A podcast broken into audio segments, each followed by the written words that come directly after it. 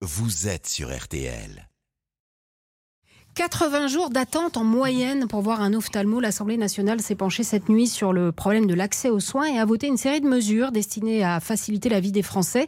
Qu'est-ce qui a été mis en place concrètement, euh, Aurélia Valarié? Alors concrètement, les soins seront mieux remboursés. D'abord, la pilule contraceptive devient gratuite pour les jeunes femmes entre 18 et 25 ans. Ensuite, l'échéance chez un psychologue seront remboursées. Jusqu'à aujourd'hui, ça concernait uniquement les psychiatres. Par contre, il y a un forfait à ne pas dépasser. Seules 8 séances seront prises en charge par la sécurité sociale. Il y a aussi du changement du côté des kinésithérapeutes et des orthophonistes. Là, c'est une expérimentation qui a été votée. Elle doit permettre aux patients de ne plus passer par la case médecin généraliste pour se faire rembourser de leurs séances. Et enfin, pour ce qui est des lunettes et des lentilles, elles pourront désormais être délivrées par un orthoptiste.